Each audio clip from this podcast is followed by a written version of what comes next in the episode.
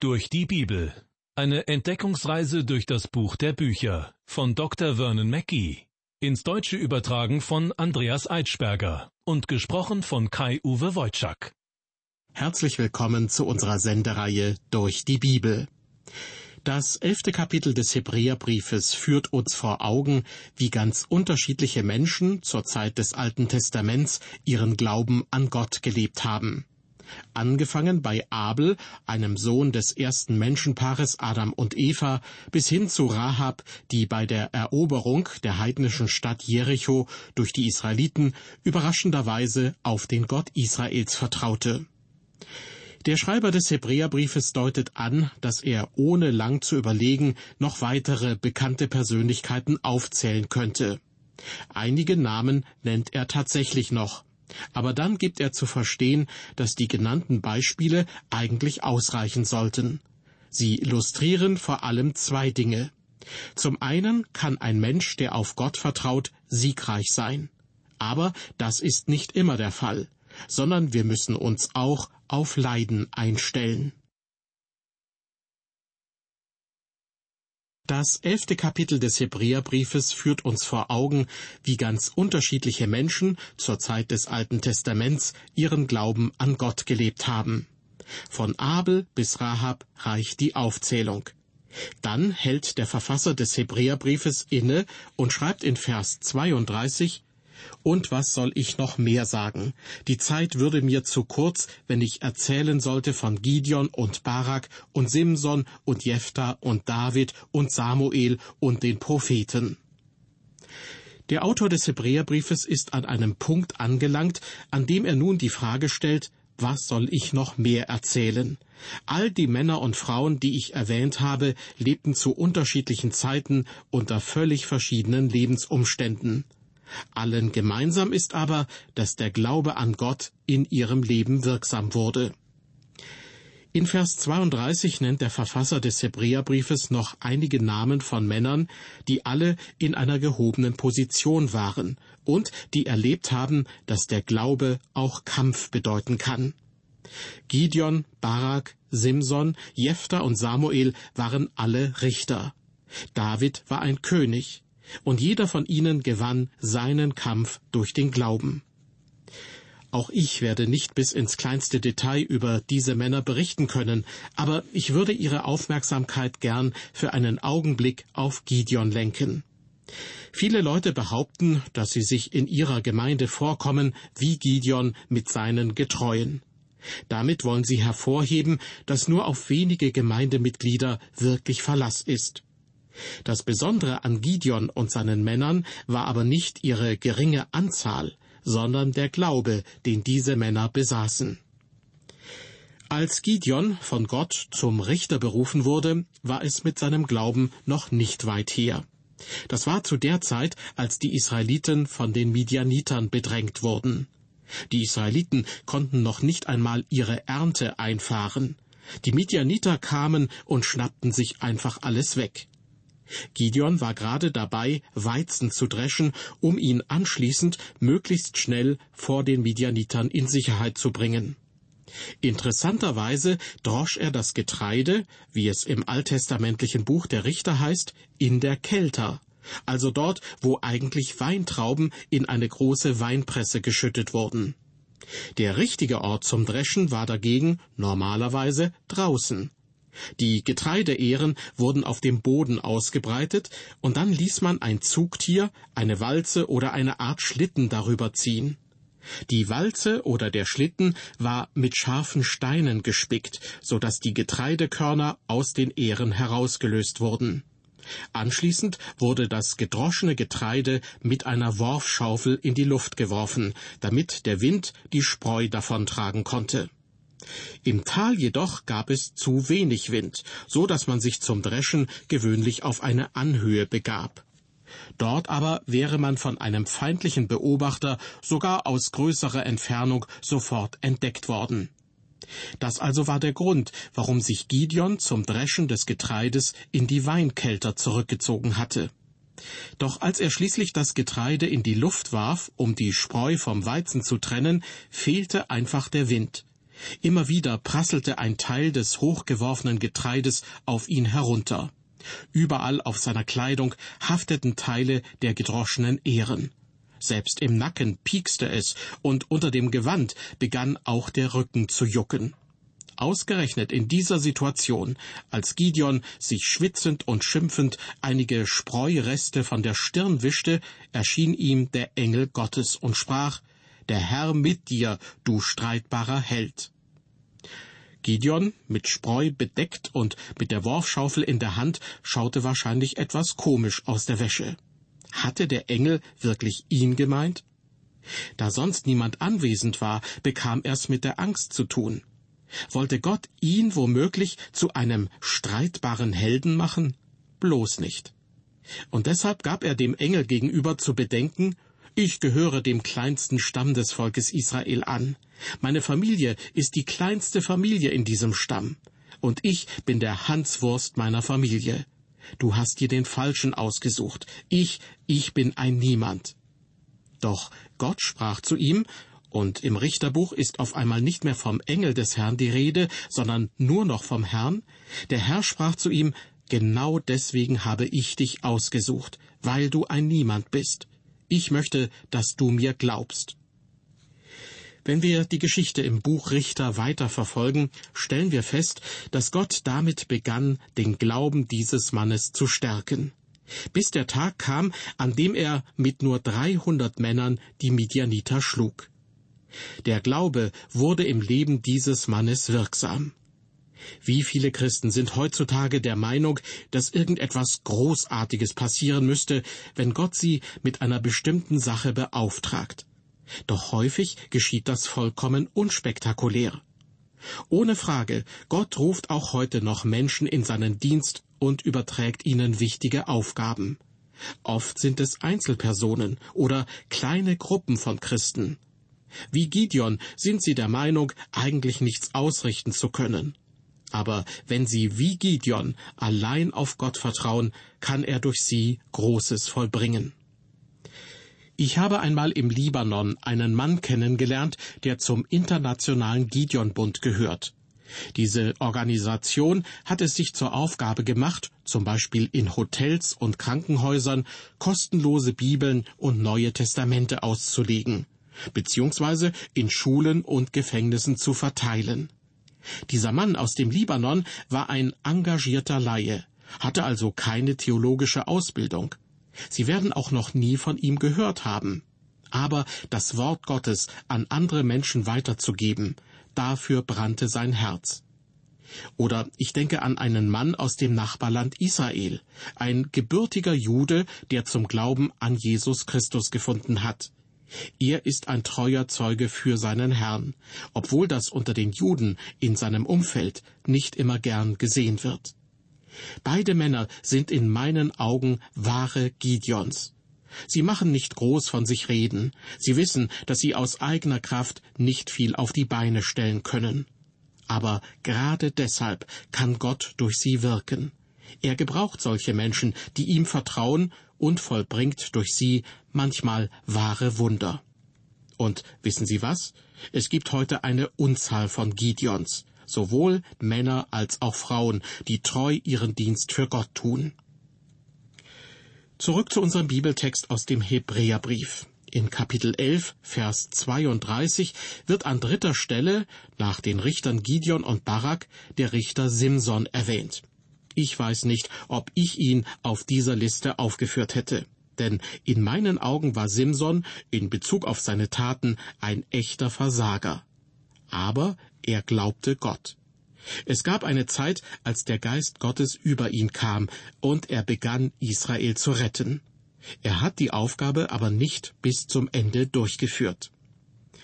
Als nächstes erwähnt der Verfasser des Hebräerbriefes den Richter Jephthah, anschließend König David, über den wir uns stundenlang unterhalten könnten, dann den Richter Samuel und schließlich die große Schar der Propheten. Sie alle sind auf irgendeine Weise Vorbilder im Glauben.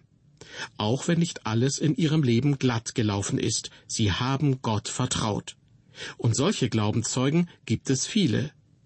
Die Zeit würde mir zu kurz, wenn ich auch nur von den bekanntesten dieser Leute etwas erzählen sollte, betont der Verfasser des Hebräerbriefes in Vers 32.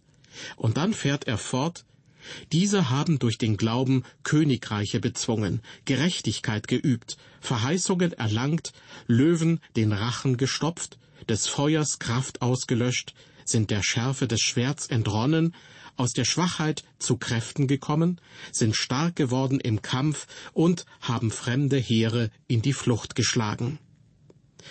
In diesen beiden Versen ist unter anderem davon die Rede, dass jemand Löwen den Rachen gestopft hat. Wahrscheinlich ist Daniel damit gemeint und was er in der Löwengrube erlebt hat. Er und auch die anderen Glaubenszeugen haben den Kampf des Glaubens gekämpft und sind als Sieger hervorgegangen. Sie sind aus der Schwachheit zu Kräften gekommen, und manche haben sogar fremde Heere in die Flucht geschlagen. Andere jedoch mussten großes Leid erdulden und haben dadurch ihren Glauben bezeugt. Der nun folgende Vers 35 lässt uns die große Spannbreite an Glaubenserfahrungen erkennen. Ja, der Glaube durchdringt wirklich jeden Lebensbereich. Der Verfasser des Hebräerbriefes schreibt, Frauen haben ihre Toten durch Auferstehung wiederbekommen. Andere aber sind gemartert worden und haben die Freilassung nicht angenommen, damit sie die Auferstehung, die besser ist, erlangten. Die erste Aussage in diesem Vers lautet, Frauen haben ihre Toten durch Auferstehung wiederbekommen. Erinnern Sie sich an die Witwe von Zapat, deren Sohn von Elia wieder auferweckt wurde? Im ersten Buch der Könige, Kapitel 17, wird darüber berichtet. Des Weiteren ist in Vers 35 von denen die Rede, die gemartert worden sind und die den Tod in Kauf genommen haben, weil sie auf die Auferstehung hofften. Solche Menschen bezeichnet man als Märtyrer. Von ähnlichen Leiden lesen wir auch in den Versen 36 bis 38. Andere haben Spott und Geißelung erlitten, dazu Fesseln und Gefängnis. Sie sind gesteinigt, zersägt, durchs Schwert getötet worden, sie sind umhergezogen in Schafpelzen und Ziegenfällen, sie haben Mangel, Bedrängnis, Misshandlung erduldet, sie, deren die Welt nicht wert war, sind umhergeirrt in Wüsten, auf Bergen, in Höhlen und Erdlöchern. Diese Verse beschreiben eine andere Gruppe von gläubigen Menschen. Sie konnten keine großen Siege auf dem Schlachtfeld erringen. Sie sind nicht vor großem Publikum in die Arena des Lebens getreten, um dort im Namen Gottes große Taten und Wunder zu vollbringen. Und trotzdem möchte ich behaupten, wenn Sie nach Helden suchen, dann sind dies die wahren Helden Gottes. Sie wurden geprüft, verhöhnt, gegeißelt, gefesselt und eingekerkert. Sie wurden gesteinigt und einige sogar zersägt. Eine Schrift aus dem dritten oder vierten Jahrhundert nach Christus berichtet, dass der Prophet Jesaja ein furchtbares Martyrium erleiden musste und zersägt worden sein soll. Solche Schriften aus späterer Zeit enthalten allerdings häufig legendenhafte Ausschmückungen. Der Wahrheitsgehalt ist nur schwer zu überprüfen. Ganz sicher ist es aber so, dass nicht wenige Menschen um ihres Glaubens willen schreckliches Leid erlitten haben und getötet worden sind. Und daran hat sich bis auf den heutigen Tag nichts geändert. Ich möchte Sie bitten, an dieser Stelle einen Augenblick lang über die Gegensätze nachzudenken, die in unserem Bibeltext deutlich zutage treten. In den Versen 33 und 34 war die Rede von gewonnenen Schlachten und bezwungenen Königreichen, von Gerechtigkeit, von erlangten Verheißungen, gestopften Löwenmäulern, ausgelöschter Feuerkraft und davon, dass gläubige Menschen der Schärfe des Schwerts entronnen sind. Doch dann, in Vers 37, werden wir an diejenigen erinnert, die durch das Schwert getötet wurden. Manch einer wird sich fragen, ob denn tatsächlich beides mit dem Glauben an Gott in Einklang zu bringen ist. Damit kommen wir zu einer Frage, die für mich immer noch ein sehr schweres Thema ist, nämlich warum müssen manche von den Gerechten leiden? Ich weiß, dass es vielen, die sich heute guter Gesundheit erfreuen, leicht fällt, über andere, denen es nicht so gut geht, zu sagen, nun, Gott prüft sie gerade. Aber diese Leute, von denen der Hebräerbrief spricht, haben alle diese Dinge im Glauben erlitten. Das heißt, sie haben all diese schrecklichen Dinge nicht als Prüfung betrachtet.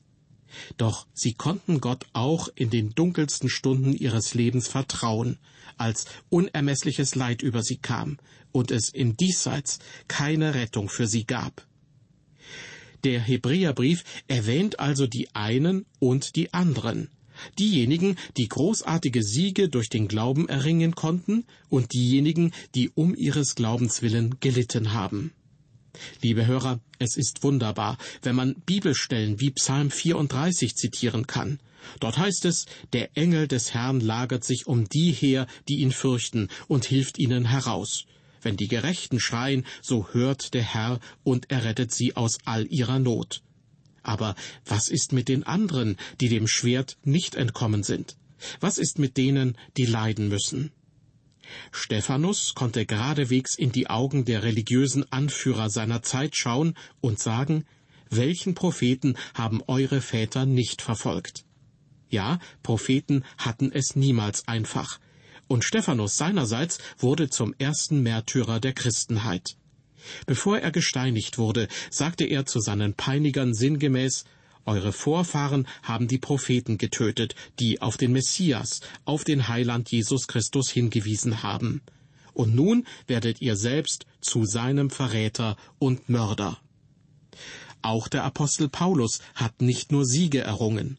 Als der Herr Jesus ihn, den Saulus von Tarsus, berief, diesen genialen jungen Pharisäer, da sprach er, ich will ihm zeigen, wie viel er leiden muss um meines Namens willen.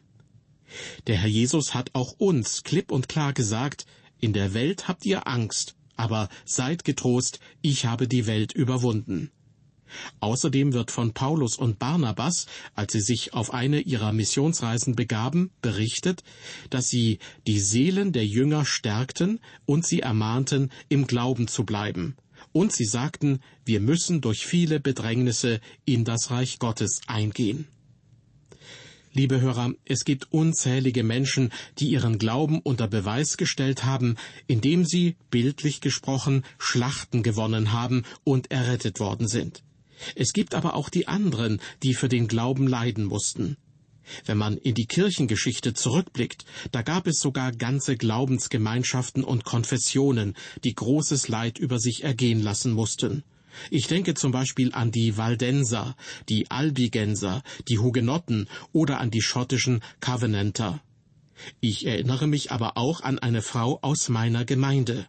Sie war eine in den USA ziemlich bekannte Dichterin. Sie litt an mehreren schweren Krankheiten und war deshalb unglaublich lange Zeit bettlägerig.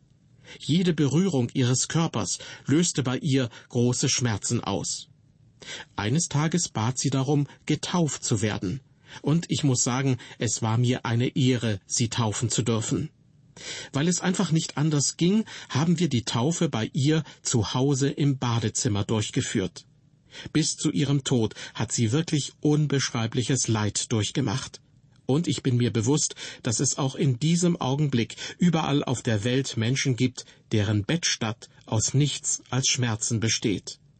Es ist ja so schön, wenn man davon liest, wie jemand auf die Bühne des Lebens getreten ist und einen großen Sieg für Gott erringen konnte.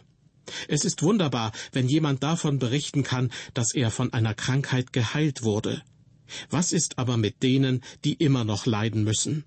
Was ist etwa mit dem unbekannten Missionar, der draußen in der Welt um Jesu Christi willen leidet? Was ist mit dem leidenden Pastor? Ich möchte Ihnen etwas weitergeben, was ich im Hinblick auf diese Frage erst vor kurzem so richtig in der Bibel entdeckt habe. Der Apostel Petrus schrieb, Ihr Lieben, lasst euch durch die Hitze nicht befremden, die euch widerfährt zu eurer Versuchung, als widerführe euch etwas Seltsames, sondern freut euch, dass ihr mit Christus leidet, damit ihr auch zur Zeit der Offenbarung seiner Herrlichkeit Freude und Wonne haben mögt. Soweit der Apostel Petrus. Und Paulus machte den Kolossern gegenüber folgende Aussage. Nun freue ich mich in den Leiden, die ich für euch leide, und erstatte an meinem Fleisch, was an den Leiden Christi noch fehlt, für seinen Leib, das ist die Gemeinde. Natürlich stelle ich mir die Frage, wie konnte Paulus die Leiden Christi an seinem Leib erstatten oder vervollständigen? Christi Erlösung für uns war doch schließlich vollkommen und perfekt. Natürlich war sie es, aber es gab auch manches Leid, das der Herr Jesus während seines irdischen Lebens ertragen musste, das nichts mit Erlösung zu tun hatte. Sein erlösendes Leiden fand am Kreuz statt, Dazu kann niemand von uns etwas hinzufügen. Was aber Sie und mich angeht, müssen wir, wenn wir an seiner Seite stehen wollen, einen Preis dafür zahlen. Und einige von uns werden leiden müssen. Gestatten Sie mir, dass ich an dieser Stelle von meinen persönlichen Erfahrungen berichte? Als ich das erste Mal an Krebs erkrankte, versprach ich dem Herrn, dass ich ihm alle Ehre geben würde, wenn er mich heilt. Und tatsächlich hat er mir Heilung geschenkt. Ich war zutiefst dankbar für seine Güte, seine Gnade und seine Barmherzigkeit. Und ich habe natürlich auch anderen Leuten davon erzählt, wie es mir ergangen ist. Daraufhin bekam ich Hunderte von Briefen, und zwar von Menschen, die Krebs im Endstadium hatten und die um Fürbitte baten. Ich habe stets versucht, regelmäßig für sie zu beten. Und dennoch bekam ich immer wieder Briefe von Angehörigen, die mir mitteilten, dass diese leidenden Heiligen, wie ich sie ganz bewusst nennen möchte, zum Herrn heimgerufen wurden. Das hat mich sehr an unseren Bibeltext aus dem Hebräerbrief erinnert. Es gibt Christen, die bildlich gesprochen Schlachten gewinnen und Königreiche besiegen und der Schärfe des Schwerts entkommen. Aber es gibt auch die, die Mangel, Bedrängnis und Misshandlung erleiden oder die zu Hause, im Krankenhaus oder in einem Pflegeheim im Bett liegen und womöglich vor lauter Schmerzen fast verzweifeln. Ein Pastor wurde einmal gefragt, wie Gott Gebete beantwortet. Er sagte auf dreierlei Weise. Entweder mit einem Ja oder mit einem Nein, oder Gott spricht, warte. Unzählige Kranke beten für ihre Genesung, und viele Christen leisten Fürbitte für sie. Doch Gottes Antwort ist nicht immer ein Ja. Ich bin mir aber sicher, dass diese leidenden Heiligen einst die Krone des Lebens erhalten werden. Denn sie stellen durch ihr Leiden unter Beweis, dass ihr Glaube echt ist und dass sie sich darauf freuen, früher oder später bei ihrem Herrn zu sein. In dieser Sendung ging es um einige weitere Glaubenshelden des Alten Testaments, wie sie manchmal genannt werden. Und wir haben gesehen, dass manche von ihnen in Wirklichkeit gar nicht so heldenhaft waren. Aber sie haben Gott vertraut und sich von ihm in den Dienst stellen lassen. Ich lade Sie herzlich ein, auch bei der nächsten Folge unserer Sendereihe durch die Bibel wieder dabei zu sein. Bis dahin, auf Wiederhören und Gottes Segen mit Ihnen.